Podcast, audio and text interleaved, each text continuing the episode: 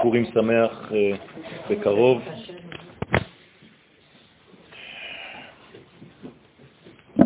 Ce Shabbat, Bezrat Hashem, qui précède Purim, nous allons lire la paracha de Tetzavé, mais en même temps, nous allons rajouter un passage qui correspond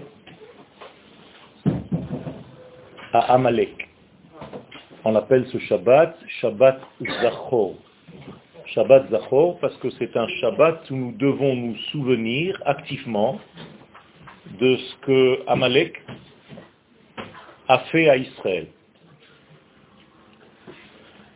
Ce n'est pas seulement une coutume de lire le passage de Amalek avant Purim, c'est une nécessité car chaque fête dans le calendrier hébraïque, arrive avec sa force contraire.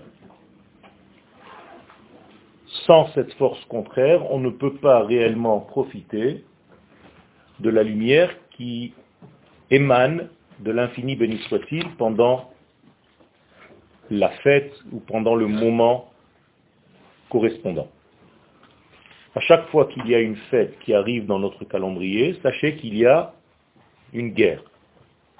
Une guerre profonde, une guerre profonde et spirituelle entre l'élément lumière de la fête et l'élément ténèbres qui essaye d'éteindre l'énergie de cette fête.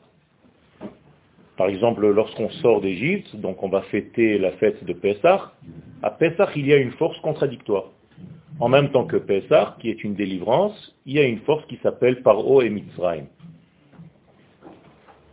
C'est seulement en, en considérant cette force contraire qu'on peut réellement profiter de la sortie d'Égypte. Autrement dit, si je ne connais pas mon ennemi, je ne peux pas profiter de la lumière. Et donc il y a une mitzvah de connaître, d'étudier son ennemi. Donc avant de rentrer à Purim, si je ne connais pas la force de Amalek, je ne sortirai pas en guerre contre lui, et donc je risque de rater euh, la, la lumière qui se trouve à Purim. Parce que je n'ai pas réellement fait ce qu'il fallait, je n'ai pas combattu, et donc je me retrouve avec une lumière qui n'est pas profitable. Et les sages nous demandent, sache que sans sortir en guerre contre cette force-là, alors à Purim c'est Amalek, à Hanouka c'est la Grèce, Yavan, chaque fête elle a son contraire. Et à Purim donc, il faut sortir en guerre contre Amalek. Donc nous allons lire ce Shabbat, la paracha qui correspond à ce que Amalek a fait au peuple d'Israël, c'est un passage, Zachor et Asher Amalek Baderech Betzetrem Mimitzraim. Souviens-toi de ce que tu as fait à Malek en chemin, en sortant d'Égypte. Asher Karcha il t'a refroidi sur la route. Becha, et il a pris de chez toi tous ceux qui étaient à la queue, tous ceux qui traînaient derrière, tous ceux qui n'avaient pas de conviction de cette sortie, ceux qui étaient un petit peu faibles, ceux qui n'avaient pas véritablement de Emouna, mais ils sont sortis parce qu'ils se sont dit on va mourir en Égypte, donc il vaut mieux sortir.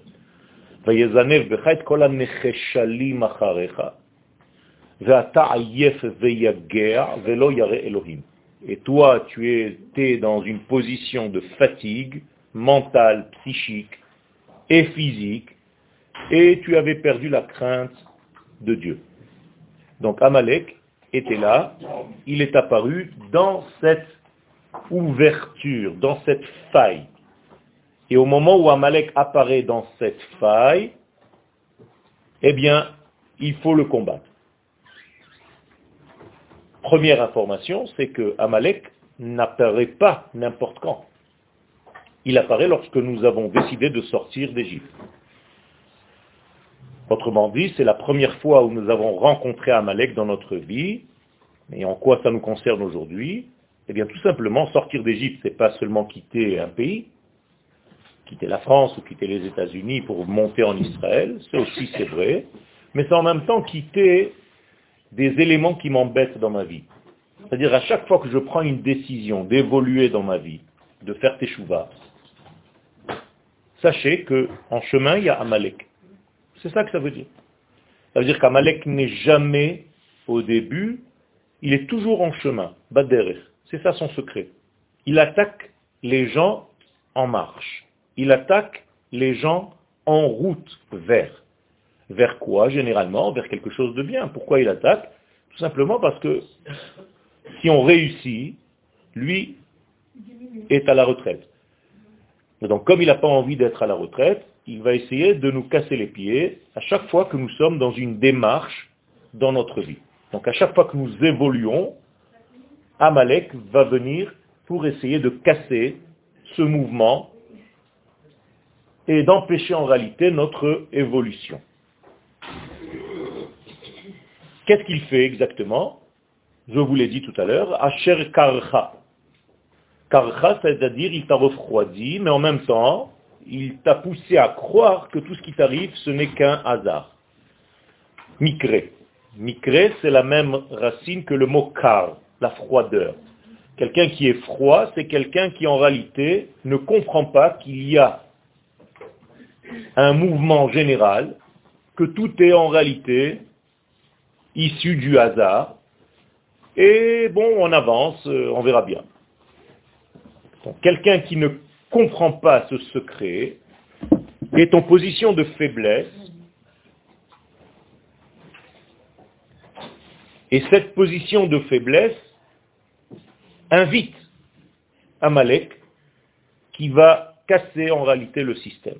Pour comprendre un petit peu plus profondément cette vision amalécite de Amalek, il faut comprendre que Amalek a commencé son histoire bien loin.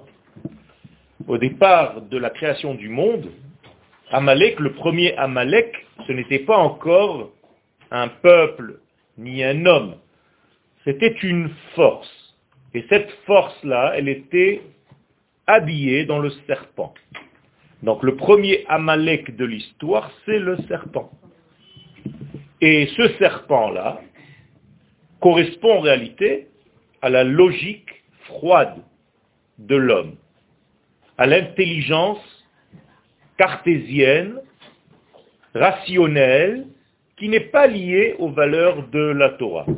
Donc Amalek oubliez un instant que c'est un homme, que c'est un peuple.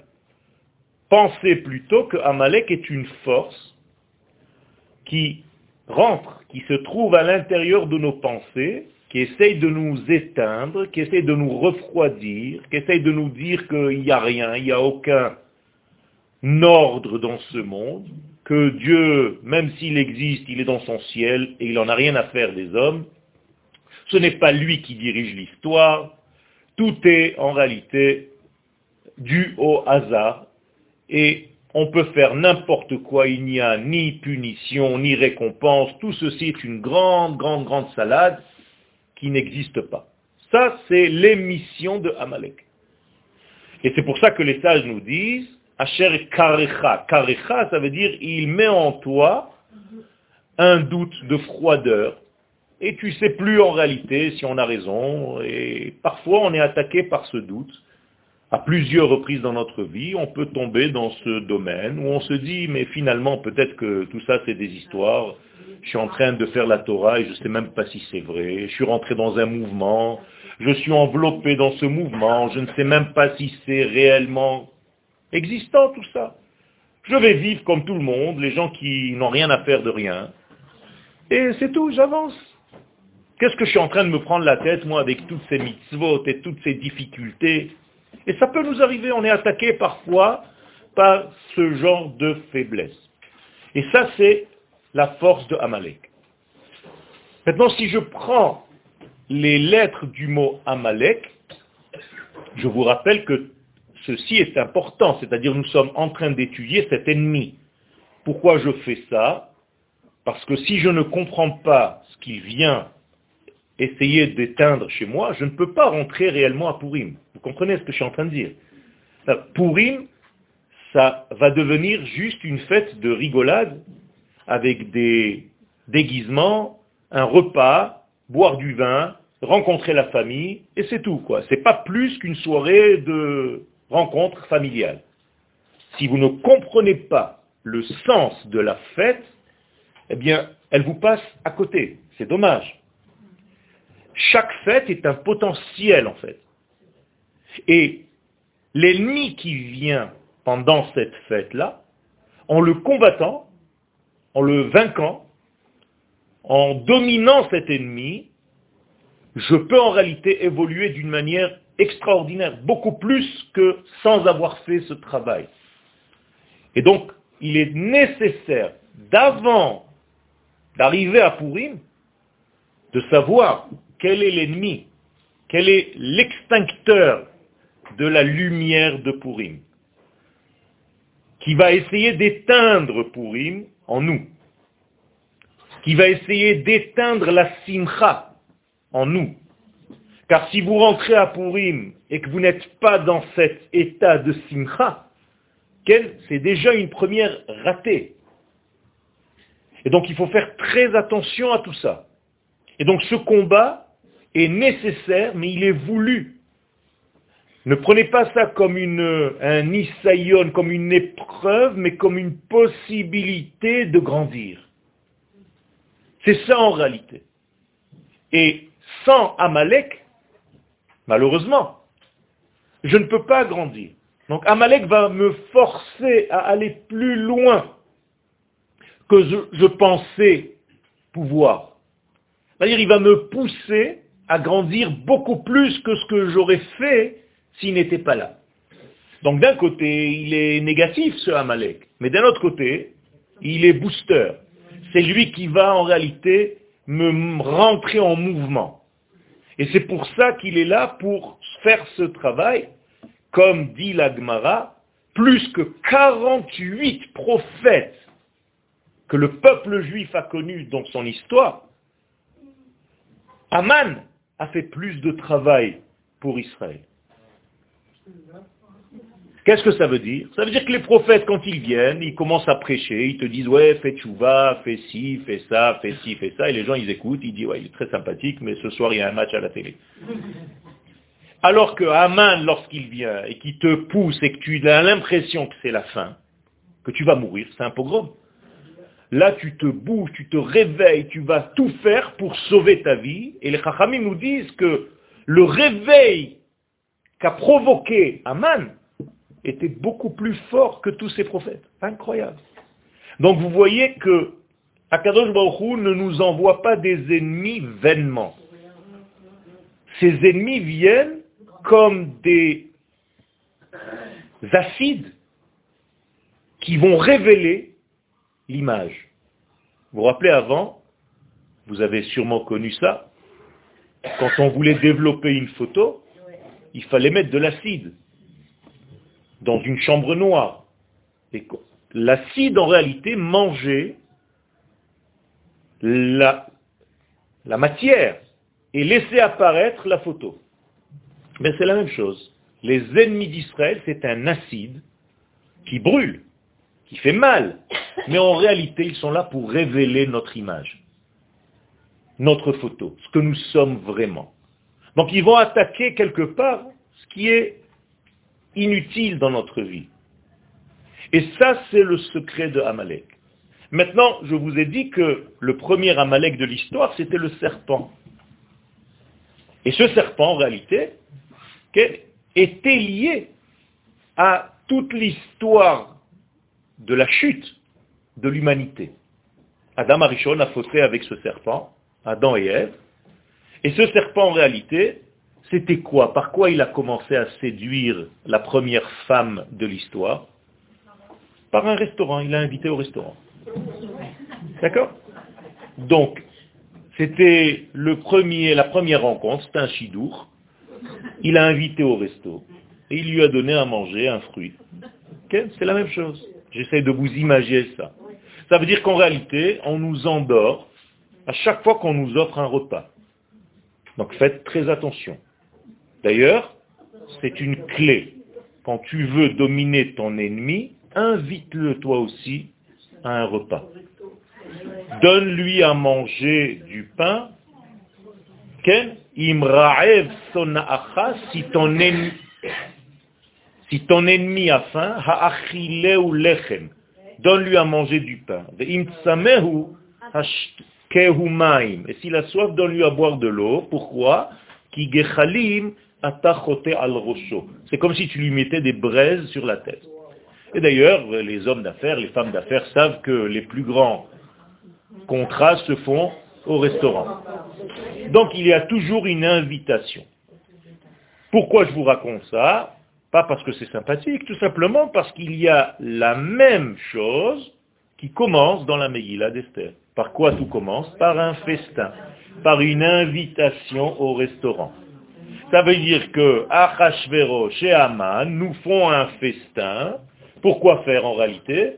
Eh bien, pour nous faire tomber une fois de plus dans la consommation de l'arbre de la connaissance du bien et du mal, pour qu'on quitte en réalité l'arbre de vie, c'est-à-dire les valeurs de l'infini, béni soit-il.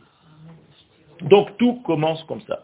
Maintenant, regardez jusqu'où vont partir les sages. Ils vont nous dire dans la Gemara, qui traite de l'histoire de Purim, où est-ce que Haman est écrit dans la Torah? Est-ce que vous avez déjà vu Haman dans la Torah? Non. Eh bien, les sages l'ont vu. Et où est-ce qu'ils l'ont vu Haman dans la Torah? Il est caché dans le texte. Dans la paracha de Bereshit. Mais où dans la paracha de Bereshit? Dans la paracha de la séduction, puisque je suis en train de vous parler de la séduction de Chava. Et quand l'homme et la femme ont mangé de ce fruit interdit, Akadosh Baruch leur pose une question. Est-ce que tu as mangé de l'arbre que je t'ai dit de ne pas manger? Comment est-ce qu'il pose la question? Hamin ha'es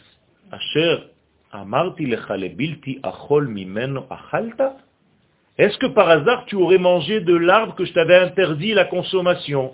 Or, je viens de poser la question, mais vous ne l'avez même pas entendu encore. Hamin ha'etz, comment vous écrivez Hamin? Hei mem comme Haman. Moralité, le premier Haman de l'histoire se cache dans quoi? Dans l'arbre. Hamin ha'etz. Donner à un enfant à lire, il ne sait pas que c'est Hamin ha'etz. Qu'est-ce qu'il va lire l'enfant? Haman ha'etz. Haman est l'arbre ça veut dire que le premier Haman de l'histoire, puisque dans la Torah il n'y a pas de ponctuation, donc même si je vous ouvrais maintenant le livre, vous aurez vu, vous aussi, Haman, en vous cachant la ponctuation, parce que quand vous lisez, vous savez que c'est Hamin Haetz, est-ce que. Hamin, c'est est-ce que? Mais si tu n'as pas les points, tu peux lire Haman. Et juste à côté Haetz. Ça veut dire que Haman, déjà dans la Torah, on nous dit qu'il va finir pendu sur un arbre. Hamin Haetz. Pourquoi il va être pendu sur un arbre, le fameux Haman de Purim? Ben, Parce que le premier Haman de l'histoire, le serpent, il nous a séduit avec un arbre. Donc il finira pendu sur un arbre. Or, un arbre en hébreu, ce n'est pas un arbre. Vous savez qu'en hébreu, comment on dit un arbre? Mais en réalité, c'est quoi C'est le masculin de Etza c'est-à-dire un conseil. Donc moralité, quand on nous dit dans la Torah qu'Adam et Ève, ils ont été séduits par la consommation d'un arbre, c'est pas d'un arbre, c'est d'un conseil. Et au masculin, et ça. Donc hamina et c'est pas est-ce que tu as mangé de l'arbre interdit, est-ce que tu as mangé d'un conseil négatif? Est-ce que tu as bu les paroles du serpent? Il t'a conseillé, il t'a tourné la tête. Donc oubliez les images que vous avez peut-être en tête, où Adam et Ève, ils se baladent à moitié nus ou tout nus dans le jardin d'Éden en mangeant des arbres et en mangeant des fruits. Ça, c'est bien pour les enfants. Je suis en train de vous expliquer ce dans quoi vous, aujourd'hui, vous, maintenant, aujourd'hui, vous ne devez pas tomber. Il y a plein de serpents qui essayent de vous faire manger quoi? De mauvaises idées, c'est ça en réalité le serpent. C'est pas de manger des arbres. Vous comprenez bien que c'est pas à ce niveau-là que ça se situe. c'est que quelqu'un qui est capable de venir te séduire, te tourner la tête, est invité au restaurant et te dire va, mange le conseil que je suis en train de te donner. C'est ça la consommation. Et aujourd'hui, vous pouvez consommer n'importe quoi, par la radio, par la télévision, par tout ce que vous voyez. On vous fait consommer à longueur de temps sur Facebook, sur YouTube, sur tout ce que vous voulez. Alors, ou vous consommez de la Torah, qui sont des idées de Torah, des idées qui viennent de l'infini, béni soit-il, ou bien vous êtes soumis à des consommations superficielles, extérieures, qui vous obstruent la santé mentale et physique. On est ensemble? Ok. Donc, Hamin Ha'etz, donc le premier serpent se trouve là-bas. Et donc, si le serpent est là-bas, c'est que toute l'histoire de la chute du monde, elle a commencé par quoi? Par une mauvaise consommation. Donc aujourd'hui, nous devons corriger la consommation. et au niveau de l'esprit et au niveau du corps, toute forme de consommation. Donc quelle est la mitzvah la plus importante à Purim La Seouda. C'est-à-dire on va s'asseoir et on va manger. Mais comment est-ce qu'on va manger Comment est-ce qu'on va consommer à Purim Qu'est-ce qu'on va manger à Purim De la sainteté. C'est ça le secret. Donc ce qui a été commencé par la chute doit être maintenant guéri par la même chose, le même élément. Et donc nous devons maintenant manger. D'ailleurs, c'était la première mitzvah de l'homme. L'homme, lorsqu'Akadosh Baruch l'a créé, qu'est-ce qu'il lui a dit? Mange, mon fils. Mikol achol. C'est ça la mitzvah. Je te demande de manger de tous les arbres. Mais attention, sans mourir.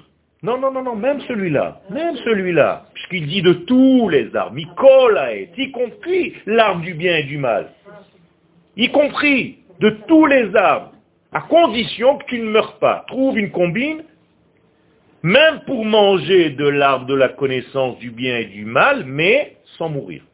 Si tu trouves une solution de manger de cet arbre et de ne pas mourir, je t'ordonne de le manger, il faut le manger. Alors je vous pose une question très simple. Comment est-ce qu'on peut manger de l'arbre de la connaissance du bien et du mal et ne pas mourir? Hein? Qu'est-ce qu'on fait? Eh bien c'est très simple en mangeant avant l'arbre de la vie. Si je mange avant l'arbre de la vie, je ne peux plus mourir. Et c'est ce qu'Adam n'a pas fait. Vous avez compris le secret? Maintenant, je vous le traduis avec des notions d'aujourd'hui. L'arbre de la connaissance du bien et du mal, c'est quoi? C'est l'intelligence humaine. Alors on te dit, attention, si tu commences par ton intelligence humaine, tu risques de mourir. Alors, comment tu vas faire pour ne pas mourir? Étudie avant la Torah, mange de l'arbre de la vie. Vous avez compris comment ça marche? Donc aujourd'hui, en réalité, la véritable solution, c'est d'envoyer vos enfants d'abord à l'étude de la Torah avant de les faire entrer à l'université. C'est ça que ça veut dire en réalité. Si le premier homme était rentré à la yeshiva pour étudier les valeurs de l'infini avant de s'occuper des valeurs de son propre système intelligent, eh bien il ne serait pas mort. Mais quand vous faites passer d'abord votre intelligence, qui est subjective par nature, eh bien vous êtes voué déjà à la mort. Maintenant, une deuxième question.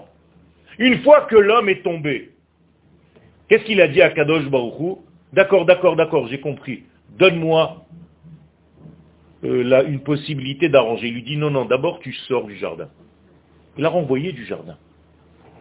Et moi je vous pose la question, une fois de plus, pourquoi Pourquoi maintenant, une fois que l'homme a fauté, il est obligé de le renvoyer du jardin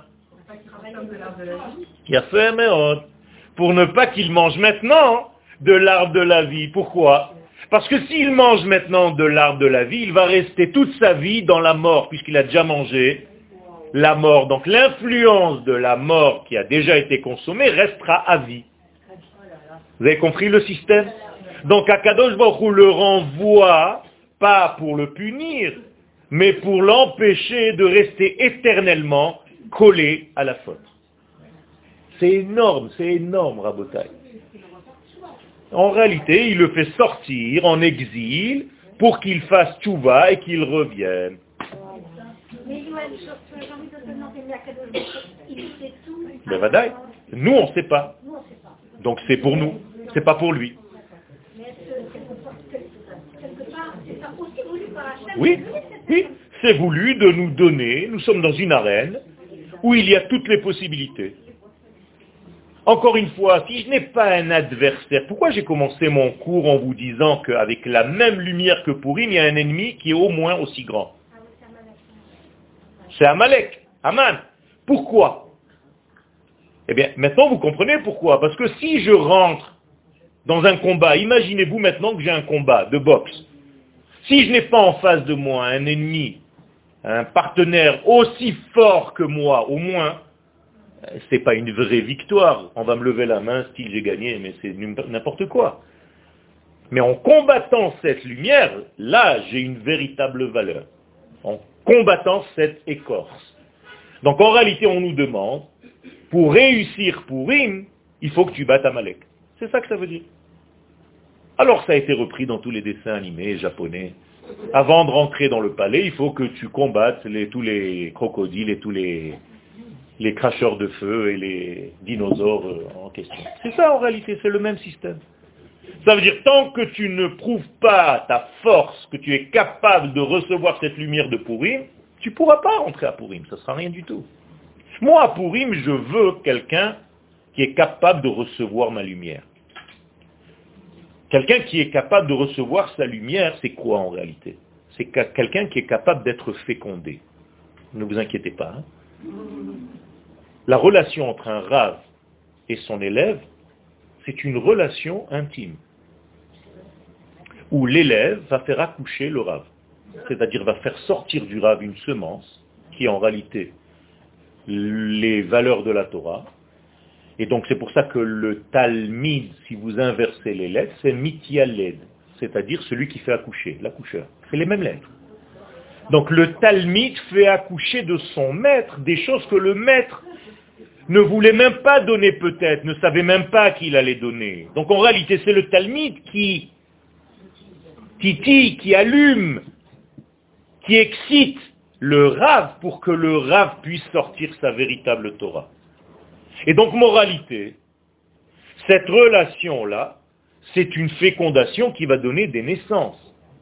Et ces naissances, au lieu que ce soit des bébés, eh bien, ce sont toutes les valeurs de Torah. Maintenant, reprenez les termes très simples du mot Purim. Purim, c'est quoi? Eh bien, c'est les initiales de Pérou Urvu, c'est-à-dire fructifiez-vous. Donc en réalité, le jour de Purim, nous sommes fécondés par l'infini. Et qui sera fécondé? Seulement ceux qui se mettent en position de receveur de la lumière.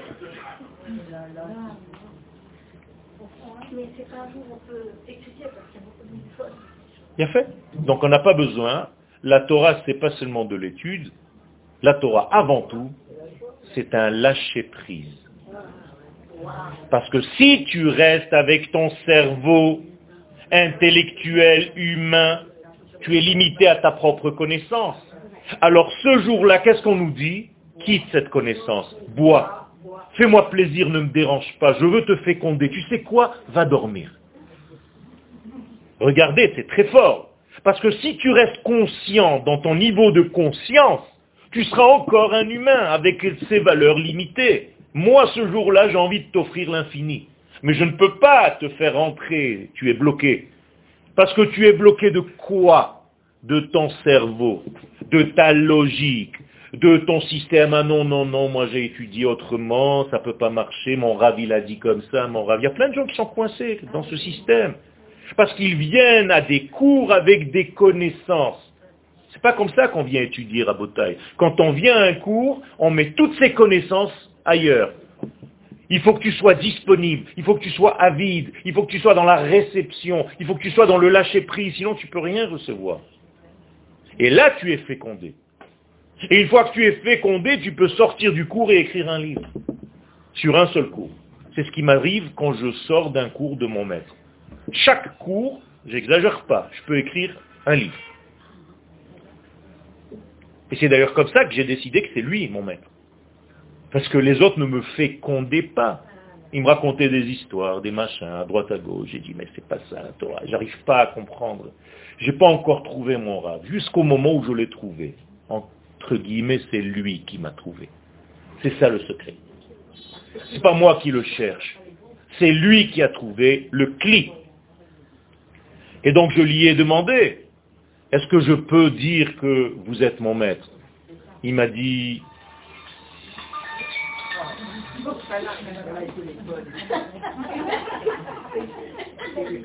il m'a demandé pourquoi. Je lui dit parce qu'à chaque fois que je sors d'un cours à vous, j'ai l'impression que je peux écrire un livre.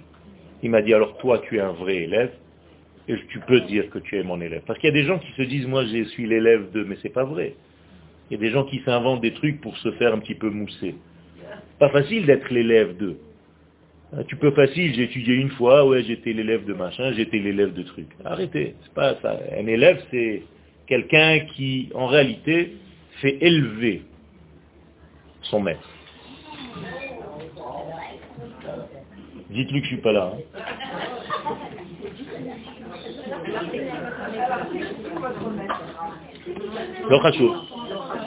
Après.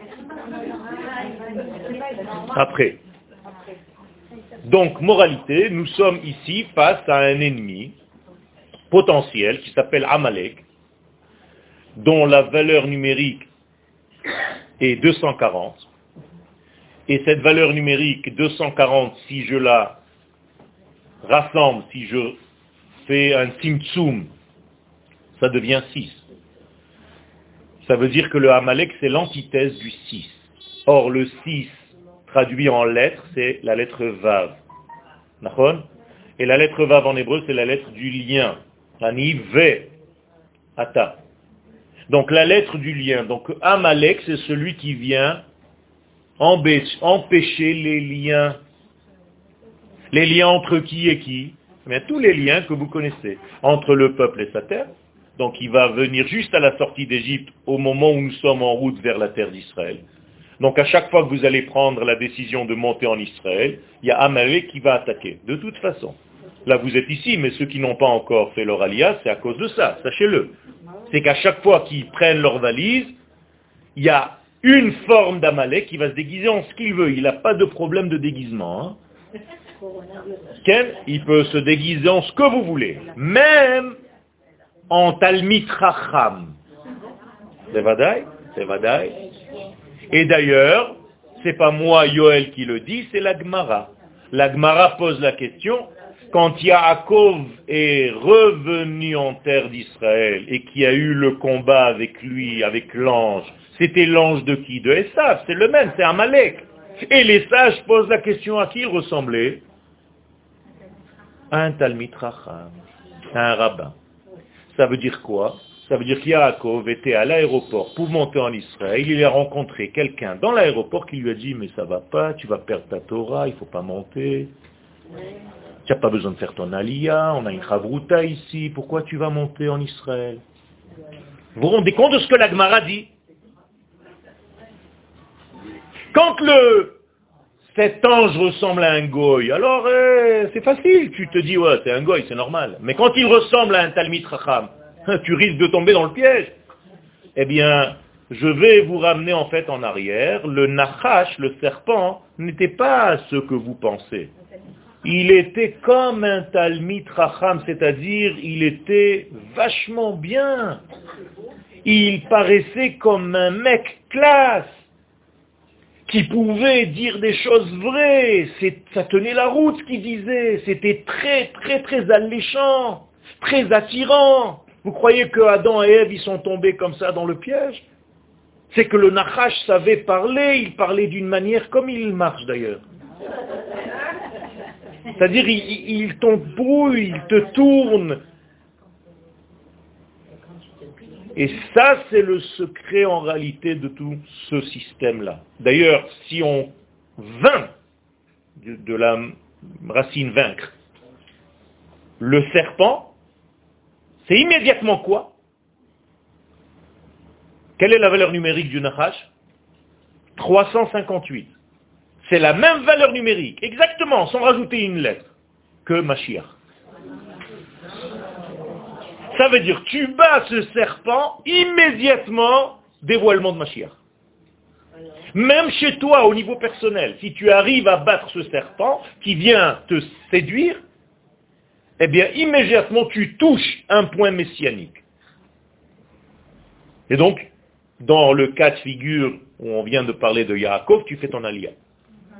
Et c'est ça en réalité qui a touché un point messianique, sans le savoir peut-être. Mais moi, je suis en train de vous révéler ce qui s'est passé, vous n'avez pas compris en fait. Alors, le Mashiach, ce n'est pas un bloc, c'est un mouvement qui arrive petit à petit. D'où est-ce que je sors cette idée De l'Agmara, dans le traité de Berachot, dans le Talmud Yerushalmi. À quoi ressemble la Géoula, nous dit l'Agmara Au lever du soleil. De la même manière, dit l'Agmara, que le soleil ne se lève pas d'un coup, qu'il vient petit à petit. Au début, tu vois juste une lumière, tu vois même pas le soleil. Il fait très très...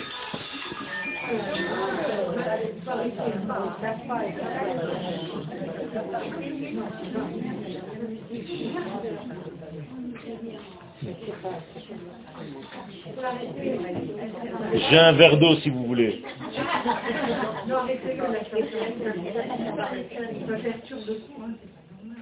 De la même manière que au départ vous voyez en fait l'horizon, et vous ne voyez même pas le soleil, il n'y a rien. Mais c'est déjà l'aube. C'est déjà Ayel et Ashacha. Et, et, comme par hasard, et bizarrement d'ailleurs, c'est à ce moment-là qu'il fait le plus froid. Ben oui. Parce qu'en réalité, la nuit s'est terminée, mais le jour ne s'est pas encore levé. Vous êtes en fait dans le battement des deux. Donc il fait très très nuit, beaucoup plus nuit qu'à minuit. Fait très très froid, beaucoup plus froid qu'en plein milieu de la nuit. Et vous êtes dans une position, nous dit la Gemara, de doute. À tel point que vous ne voyez même pas la différence.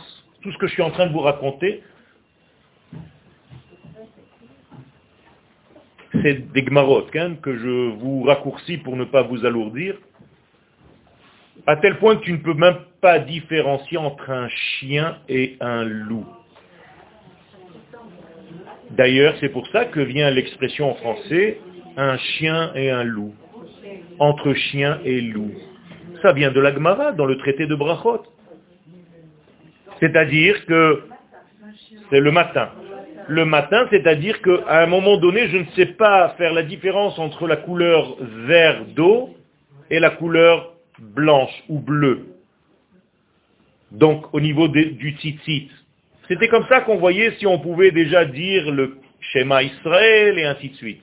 Donc les sages nous donnent en fait une référence au niveau temporel pour nous expliquer quoi? Que le passage de la nuit au jour, c'est en réalité le messianisme. Vous avez compris? Donc au moment où le Mashiach est en train de venir, on n'est pas pas Mashiach, pas Mashiach, pas Mashiach, pas Mashiach, Mashiach.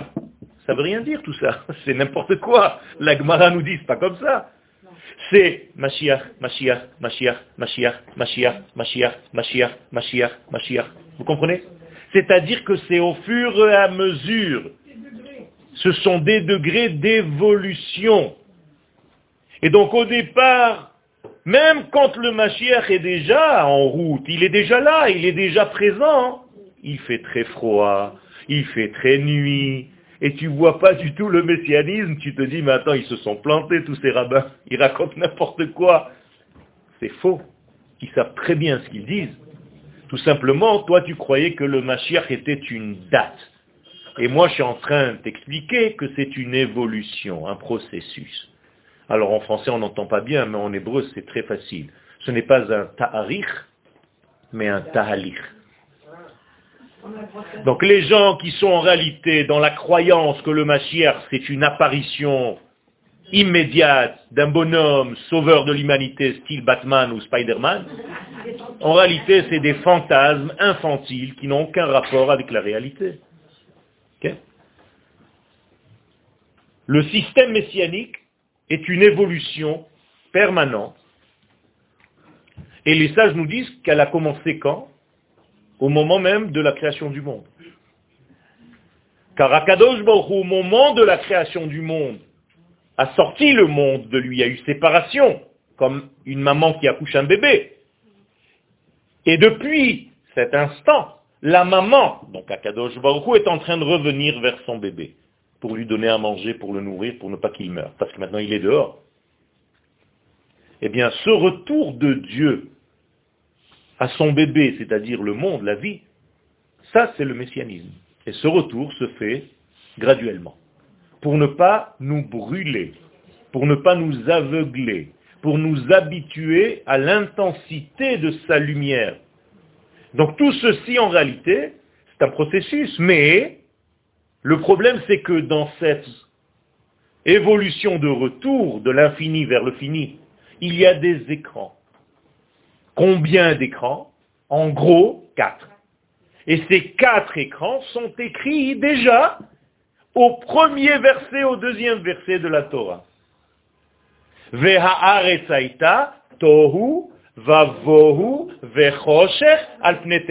Voilà. Et ce sont les quatre exils de l'histoire. C'est-à-dire l'exil de Babylone, l'exil de la Perse, l'exil de la Grèce et l'exil de Édom et Ishmaël aujourd'hui. C'est tout. Une fois ces quatre écrans pénétrés, traversés, eh bien la lumière de Dieu arrive dans notre monde. C'est ça en réalité. Pourquoi ce quatrième écran est si long? Il a fait. Pourquoi ce quatrième écran est le plus long en réalité? Il dure déjà 2400 ans. Mais tout simplement parce que c'est les quatre éléments que je viens de dire correspondent aux quatre lettres du nom d'Hachem. Donc le Yud, le He, le Vav et le He. Donc aujourd'hui, nous sommes dans le quatrième exil, c'est l'apparition du dernier He, c'est-à-dire la royauté, ce qu'on appelle la Malchut. Et comme cette royauté, elle a du mal à se mettre en place, alors ça prend du temps pour qu'on prenne conscience qu'en réalité, nous sommes venus dans ce monde pour une seule chose, pour édifier le royaume de Dieu sur terre. Et ça, ça prend du temps. Et c'est pour ça que les exils sont de plus en plus durs, même s'ils nous paraissent faciles, parce que c'est facile de vivre aujourd'hui à New York. Mais en réalité, c'est ça la grande difficulté. C'est parce que c'est tellement facile que la clipa est grande. C'est parce que le serpent est tellement vicieux qu'il te fait en réalité toutes les facilités pour que tu ne comprennes pas que la royauté, ça se fait sur la terre d'Israël, et toi tu crois que la royauté, elle va se faire là-bas parce que tu manges cachère et que tu étudies la Torah. C'est ça le secret de ce serpent. Il est très fort. Mais pourquoi de la même façon les pieds Quel Alors pourquoi maintenant Alors justement, qu'est-ce que c'est couper les pieds? C'est justement parce que son travail aujourd'hui, c'est de couper les pieds aux gens. C'est de refroidir les gens quand ils sont en marche pour venir sur la terre. C'est ça le secret. Ça veut dire que son travail maintenant, quand il avait des pieds, ça allait. Maintenant qu'il est sans pieds, il veut rendre les enfants d'Israël sans pieds. C'est-à-dire, soyez des têtes pensantes, mais restez là-bas où vous êtes, mais ne venez pas ici. D'ailleurs, la faute de ceux qui n'ont pas de pieds, ça s'appelle comment? Les meraglim. Qu'est-ce que ça veut dire meraglim? Ceux qui ont perdu leurs pieds. Comprenez? Donc ils sont tombés dans quoi? Dans le serpent ils deviennent eux-mêmes le serpent. Et je vous l'ai cité tout à l'heure. Zachor et Amalek Baderech. Rappelle-toi, souviens-toi de ce que tu as fait. Baderech Betetrem Mitzray, quand vous êtes sortis d'Égypte pour aller où? En Eretz Israël. Asher Karcha Baderech qui t'a refroidi. Vayezanev Becha, il t'a attrapé où? Dans le Zanav. Qu'est-ce que c'est le Zanav? La queue. Il t'a attrapé par la queue. Qu'est-ce que vous entendez? Nachash. Il a pris en toi, il a attrapé chez toi tous ceux qui sont devenus un peu serpents. Et c'est par eux qu'il va refroidir le reste du peuple. Et donc, la suite logique va ta'ayef. Tu es fatigué. Veyagea, t'en peux plus. Velo yare Elohim, tu as perdu même la crainte de Elohim. C'est très bizarre parce que c'est Elohim, c'est pas la crainte de Yudke Vavke. Parce que si c'était la crainte de Yudke Vavke, c'est pas vrai, parce que Yudke Vavke, il est dans les hauteurs. Alors que Elohim, c'est en Eretz Israël. Il y a marqué que celui qui vit en Eretz Israël, il a Elohim. Et que celui qui vit en dehors n'a pas de Elohim. Donc tu ne crains plus Elohim. Ça veut dire que pour toi, même si tu vois le tétragramme, ça te suffit n'importe où dans le monde. Regardez la gravité rabotaille de ne pas vivre ici. 2000 ans, ça prend, et encore aujourd'hui, il y a des gens qui développent des idées pour maintenir l'exil et construisent des écoles et des yeshivot et des machins. C'est à devenir fou, à devenir fou.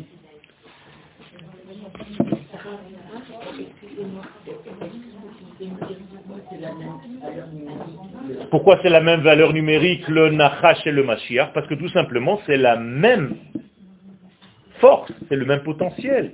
Ça veut dire, comme j'ai dit tout à l'heure, si j'ai un ennemi qui a la même force que moi, s'il vous plaît, soyez concentrés. J'ai beaucoup de mal dans ce cours parce que j'ai l'impression qu'il y a un, manque de concentration réelle. Je, suis, je suis très, très doux, très gentil, mais je peux me lever comme vous me voyez maintenant et je m'en vais. Non, non, je rigole pas, je rigole pas. C'est pas la première fois que je le fais. Je dis rien, hein.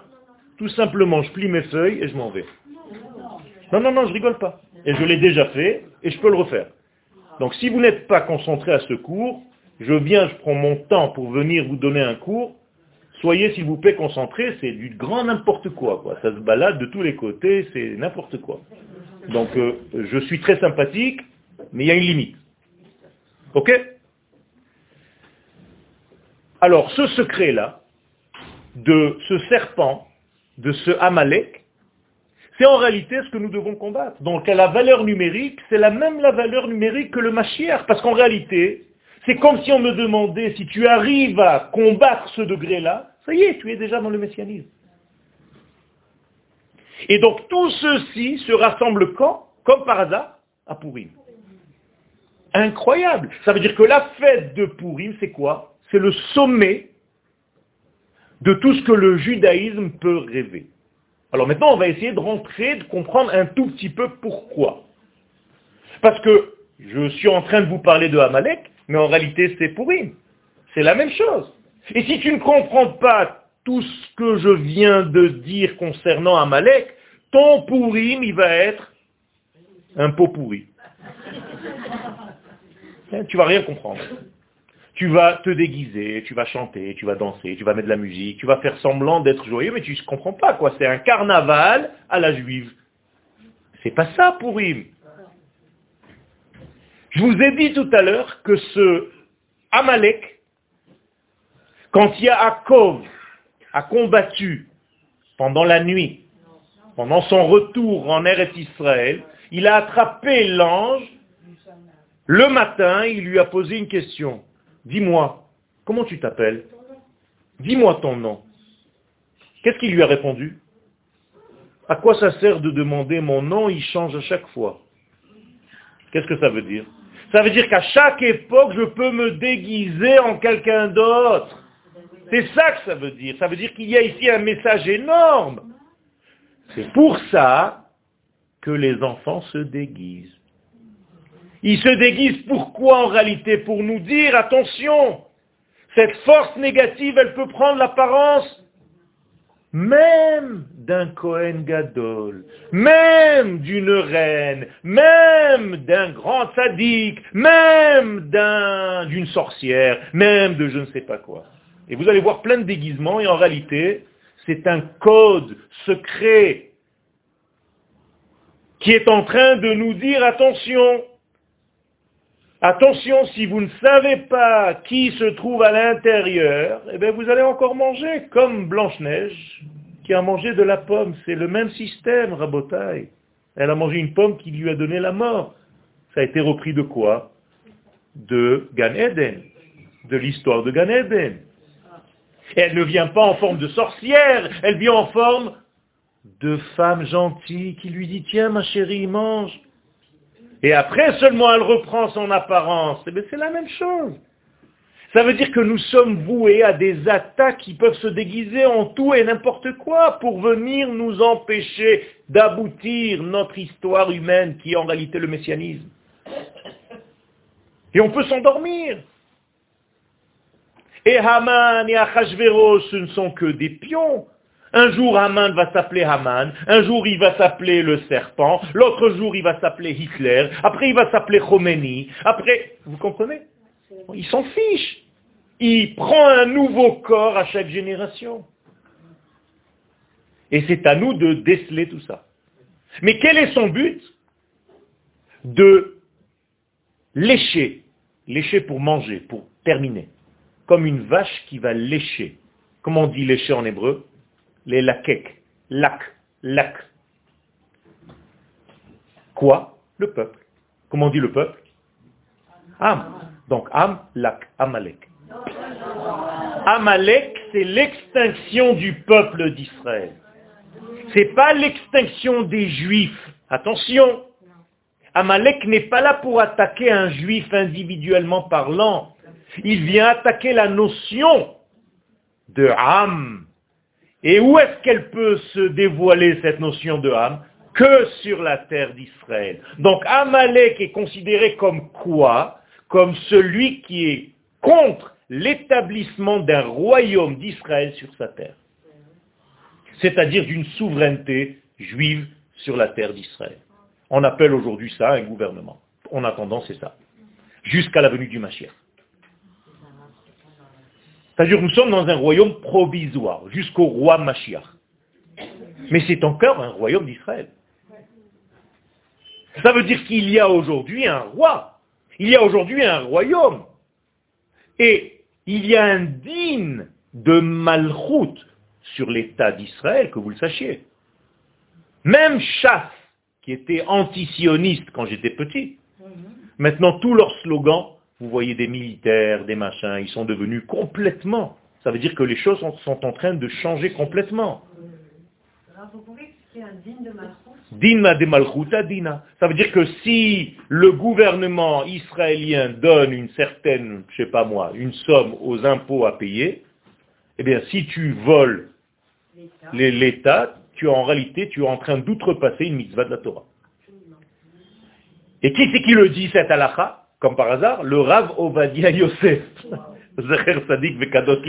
qui n'était pas considéré comme un rabbin sioniste. Et pourquoi il dit? Parce que Dina de Malchuta Dina, parce que l'État d'Israël d'aujourd'hui, comme il est gouvernement, il a un din de Malchut. Autrement dit, il y a un Melech. Binyamin Netanyahu est un roi, c'est le roi d'Israël d'aujourd'hui. C'est pas encore le roi Mashiach, mais je vous l'ai dit tout à l'heure, c'est une évolution. Et tant que le système de l'infini ne descend pas, je vais loin, hein, dans la politique, ce n'est pas encore ce qu'on veut. Akadosh Baruch descend et s'habille dans les éléments qui se trouvent dans ce monde, c'est-à-dire dans la matière existante. Comment on dit la matière? Chomer ou Chamor, c'est la même chose. Donc le Mashiach c'est quoi? Ani verochev al Chamor. C'est un pauvre qui chevauche un âne. Alors les gens qui n'ont rien compris parce que c'est des ânes, alors ils ont l'impression que c'est un bédouin avec un âne blanc. C'est pas ça. C'est que le Mashiach va chevaucher en réalité l'élément existant, la matière d'aujourd'hui, c'est-à-dire la Knesset. C'est ça que ça veut dire. Et après, tout va évoluer dans un sens messianique, et les choses vont complètement changer, bien entendu. Mais la structure existante aujourd'hui, elle est ce qu'elle est. Elle est aussi voulue par Dieu. C'est pas que Dieu a quitté l'histoire juste parce qu'il y a Médinat Israël ceux qui croient toujours à quel? Ashgacha Pratit, en veux-tu, en voilà toute la journée? Alors Ashgacha Pratit, combien de fois vous dites ça dans la semaine? Alors juste pour l'État d'Israël, ça marche plus la Ashgacha Pratit. C'est bizarre quand même, soyez honnêtes. Dans tous vos trucs de vie, même au niveau personnel, il y a toujours Ashgacha Pratit. Quand il s'agit de l'État d'Israël, il n'y a plus. Akadosh Baruch il s'est barré, il s'est sauvé. Shalom. faut arrêter d'être infantile. Il y a un système ordonné. Quel? Je considère avec tout ce que je viens d'écouter, que Amalek, il est dans, dans la société israélienne par rapport à le, l'élection des, députés arabes, par rapport à ce qui se passe à, Tel Aviv, qui est de plus en plus euh, des gens qui veulent devenir laïcs. Alors, est-ce qu'on considère que ça, c'est Amalek Non. Amalek, je vais vous le dire clairement, pour ne pas tromper, Amalek, c'est ceux qui sont contre le gouvernement Israël sur sa terre. C'est tout. Après, là-dedans, vous pouvez rentrer. C'est sûr qu'il y a des Chavré Knesset arabes qui sont contre ça. Alors ça, ça rentre dans la catégorie Amalek. C'est-à-dire, si je suis là en ne reconnaissant pas l'État, pas le pays, pas la terre, l'État, Shalom, je commence à être un petit peu dans le système amaléki. La terre d'Israël, tous les juifs du monde la veulent. Il n'y a pas de souci. Je ne parle pas de la terre. Je parle de l'État sur la terre. Pas pareil c'est-à-dire une souveraineté, un État juif. Hein. Comme dit le Ramban, Nachmanite, pas Maïmonite, Velo beyad acher mizulatenu. On n'a pas le droit de laisser ce contrôle au niveau politique à une autre nation, à une autre race, à la place du peuple d'Israël. C'est ça le problème.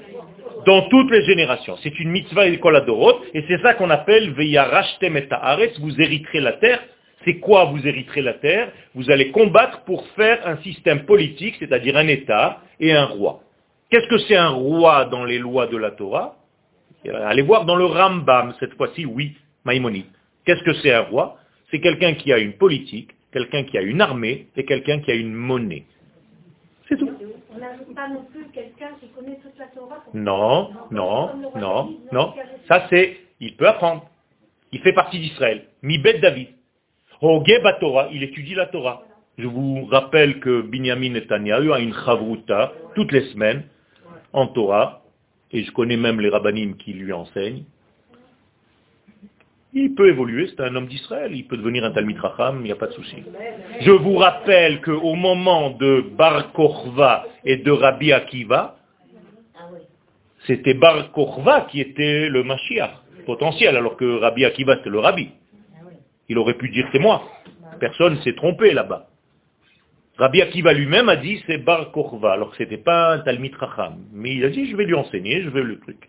Et lui-même, Bar Korva, était le chef de l'armée, il est chef d'état-major, et Rabbi Akiva lui a dit tu deviens Mashiach maintenant, et moi je te porte même tes ustensiles. Il courait avec lui, l'autre était sur le cheval, et Rabbi Akiva à pied, en lui portant les éléments de la guerre.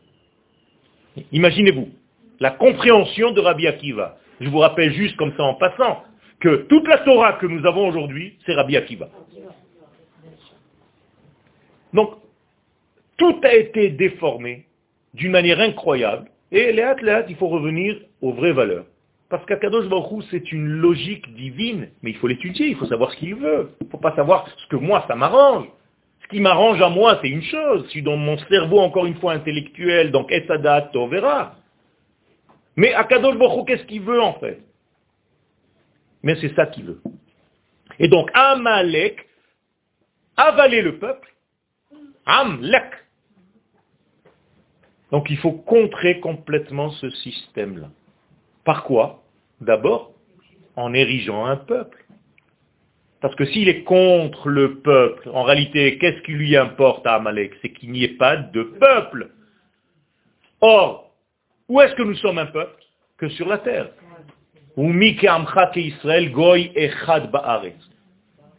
D'ailleurs, Abraham Avinu, il aurait pu fonder le peuple là-bas où il était. Akadosh Baruch lui a dit, non, je veux que tu fondes ce peuple là-bas où il y a peuple, c'est-à-dire,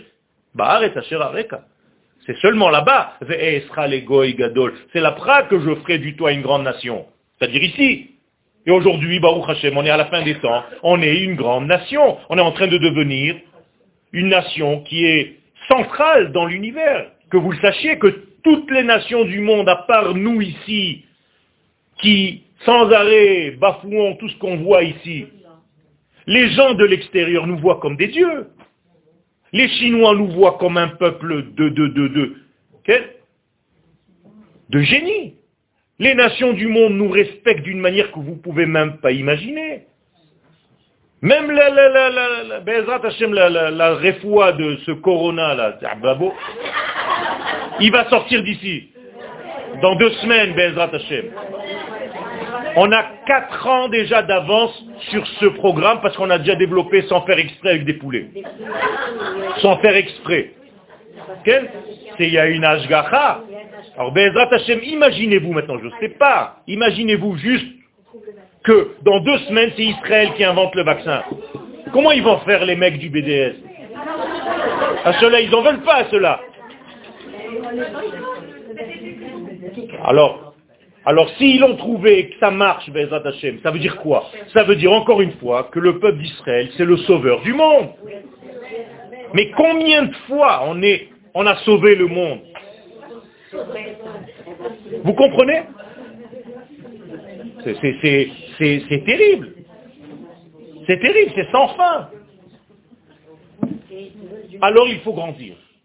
Il faut grandir et devenir un peuple. Et maintenant, je vais vous raconter une Gemara. Ok? Il y a une Gemara dans Megillah, à la page 26. C'est facile, c'est le nom de Dieu.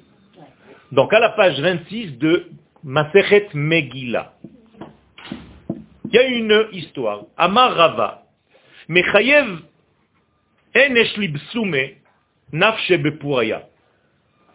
chaque homme doit se parfumer à Purim, c'est-à-dire boire du vin.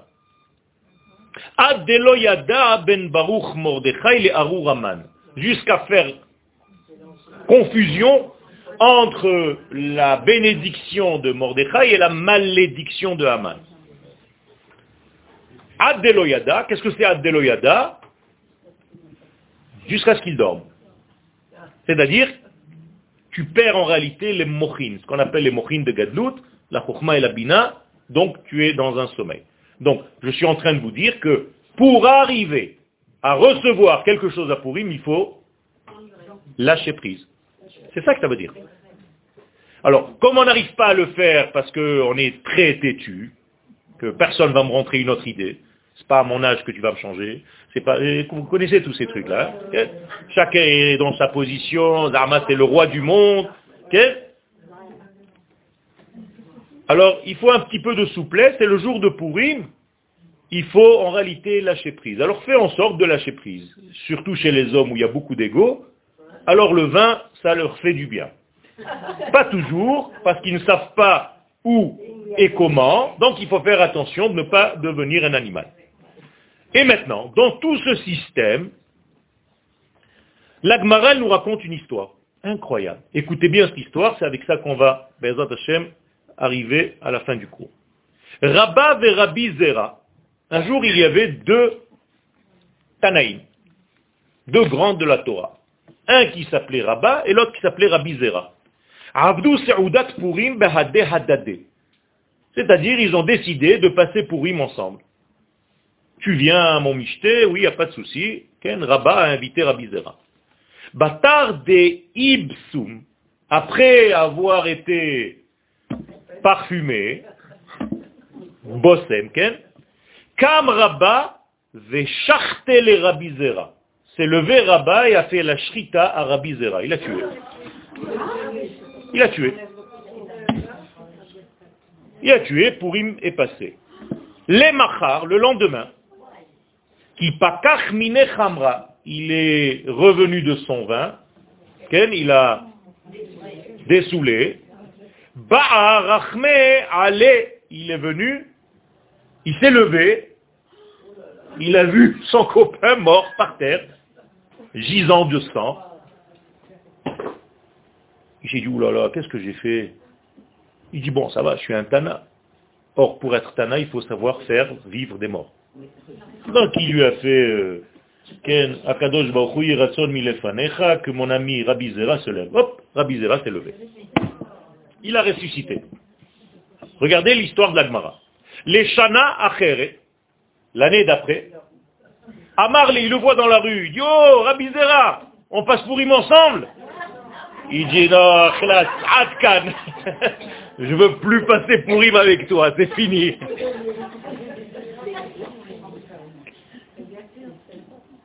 Il dit, là tu as eu un miracle, tu as pu me ressusciter. Mais la kol. Tu n'auras pas peut-être cette possibilité l'année prochaine, moi j'ai plus envie de, de prendre ce risque avec toi qui est trop dangereux pour moi. Qu'est-ce que c'est que cette histoire Franchement, est-ce que vous pensez que les rabbanim d'Israël, ces grands rabbanim, qui sont des tanaïm d'Amoraïm, ils n'ont rien dans la vie que de nous raconter des histoires pareilles Mais si je raconte cette histoire aux enfants, c'est quoi En réalité, il faut comprendre que les sages nous racontent des secrets. Tout ce qu'ils nous racontent, ce sont des secrets. Que veut dire rabat? Beaucoup. Grand. Que veut dire zera? Petit. Petit. Zahir en arabe. Zahir. Donc en réalité, il y avait le grand rabat qui a invité à manger le petit Zahir. Regardez comment c'est fort maintenant. Et il a dit maintenant on va passer pour Im ensemble. Or, je vous ai dit que Amalek, qu'est-ce qu'il voulait? Il voulait pas qu'on grandisse. Il voulait qu'on soit petit, qu'on soit des juifs individuels qui rasent les murs. Ils veulent pas qu'on devienne un peuple. Donc qu'est-ce qui s'est dit Rabat? C'est le jour ou jamais où je vais tuer la petitesse. Écoutez bien, n'est pas l'histoire de deux hommes, c'est l'histoire d'un seul homme qui a en lui la grandeur du peuple d'Israël et le petit bonhomme égoïste individuel qui s'appelle Yoël. Vous avez compris? Maintenant, je vais prendre mon exemple. Moi, j'ai ces deux degrés en moi. J'ai le petit Yoël individuel égoïste qui a faim, qui a envie de ses plaisirs, de ses machins. Et j'ai le grand Yoël qui est en moi, qui est lié à quoi? À la nation d'Israël. Un jour dans l'année, pour Purim, il faut être capable que le grand Yoël puisse tuer le petit. Pourquoi? Même si le lendemain je dois le ressusciter, parce que ce n'est pas bien de tuer complètement. Mais en réalité, l'Agmara vient nous donner ici un exemple extraordinaire la grandeur du peuple d'Israël maintenant. Arrêtez de vous regarder le nombril. Le jour de Purim, si vous voulez vivre cette fête pleinement, branchez-vous à la prise du Ram. Parce que si vous êtes ce jour-là de Purim avec votre petit système à vous individuel qui s'appelle Zahir, ça ne marchera pas. Donc Rabat nous donne ici une leçon. La grandeur de Yoël doit tuer un jour dans l'année la petitesse. C'est-à-dire que un jour dans l'année, ma largesse doit tuer ma médiocrité. Et en faisant cet acte-là, je me branche au degré le plus ultime, c'est-à-dire Am, ce que Ammalek veut détruire. Et moi, je dois mettre en relief ce degré-là. Parce que si je mets en relief le petit Yoel individuel, Amalek, il a gagné. Et or, je ne peux pas rentrer à Pourim sans combattre Amalek, je vous l'ai dit tout à l'heure. Donc, qu'est-ce que c'est que combattre Amalek dans votre propre vie? C'est tuer votre petitesse, votre égoïsme, votre petit système qui ne pense qu'à lui, à sa petite famille, à son petit entourage le jour de Purim devenait un peuple, même individuellement parlant. Rabotai, c'est une leçon énorme, énorme. Tout simplement, d'abord en étudiant ça. Et en vous réveillant le jour de Purim et en disant à Kadosh Baruch aujourd'hui, je suis une nation. J'ai compris que je suis une nation sur ma terre. Je suis plus moi tout seul. Regardez ce qui se passe. J'ai tourné un petit peu dans la ville. Mais c'est extraordinaire, extraordinaire. Le peuple d'Israël qui vient de tous les pays du monde, Les gens sont en train de tourner, il fait beau. Les gens sont en train de faire des courses, des achats, vous voyez les gens pour Pourim, pour le machin, pour... Ça, c'est le peuple. Mettez-vous dans le bain de la nation d'Israël. Sortez un petit peu de votre ego. Sortez un petit peu de votre système. Attention, le lendemain, il faut le faire vivre. Le petit Yoel. Parce que je n'ai pas le droit de le tuer, de le laisser mort. Donc je dois le lendemain réveiller le petit Yoel pour lui dire, t'as compris ce qu'on a fait hier? On est devenu un peuple? Alors même le petit Yoel, le lendemain, va continuer à être un peuple, un grand, et pas seulement un petit Yoel. Donc moralité, c'est ça tout le secret de Purim Rabotai. C'est de devenir grand, c'est de grandir, de ne pas laisser la petitesse nous envahir. C'est de ne pas être étriqué, c'est de ne pas être complètement sclérosé, angoissé par une, un judaïsme de petitesse. C'est pas ça. Rappelez-vous, vous étiez tous en France. Qu'est-ce qu'on faisait la veille de Pessah Un mois avant Pessah, on s'occupait à cachériser des poignées de couteaux, rabotaille. Je devenais fou, j'entendais la radio. Alors madame, qu'est-ce que vous voulez? Mais monsieur le rabbin, comment je fais la cachéririsation du mais, mais, ça suffit, mais, mais vous comprenez rien, ça veut dire vous êtes en plein galoute.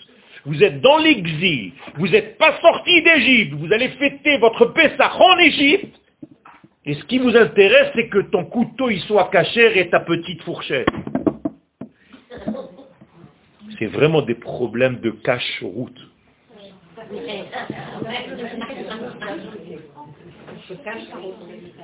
Alors quand je vois même aujourd'hui Pessah à Barcelone, Pessah au Mont Machin, Pessah au Mont des... Mais, mais franchement, mais franchement, mais franchement, on est en train de sortir d'Égypte, mais pas Pessah sur ta terre. Ah, ce qui t'intéresse, c'est que l'assiette soit bédine de je sais pas quoi, du Olamaba, avec une massa à parce que, ouh là là Mais tout en Pessah, il est en exil. Qu'est-ce que ça fait? T'as rien compris à la fête, en fait. Tu n'as rien compris. Alors, je suis en train, je suis en train de vous dire de ce qu'il faut remettre en place. Il faut arrêter avec tout ça. Restez ici. Eh ben, vadaï. C'est ça la véritable sortie d'Égypte. Après, la poignée du couteau, Baruch Hashem, tu vas t'acheter un couteau à deux shekels. Arrête de nous prendre la tête avec la poignée à cachériser. Non, ben,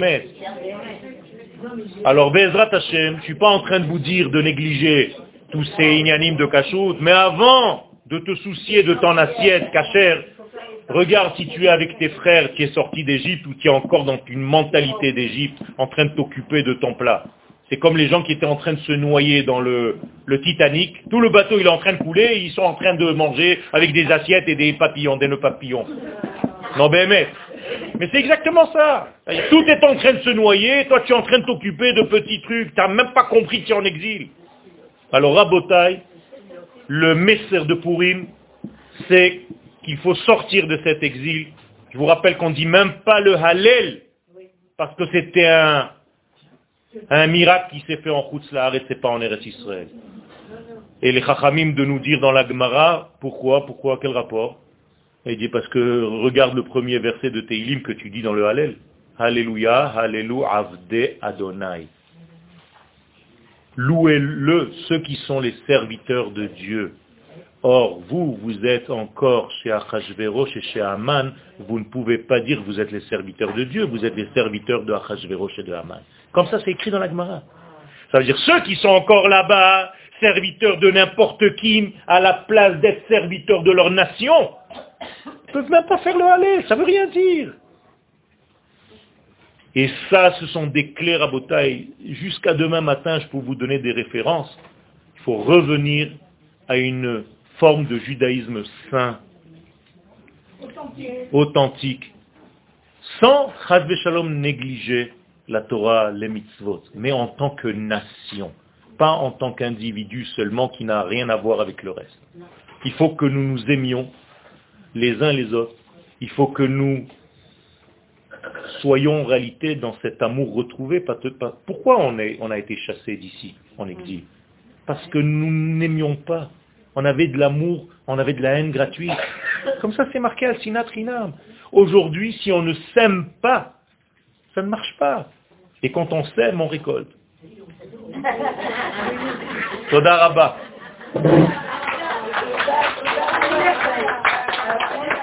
il y a une question, il y a une question.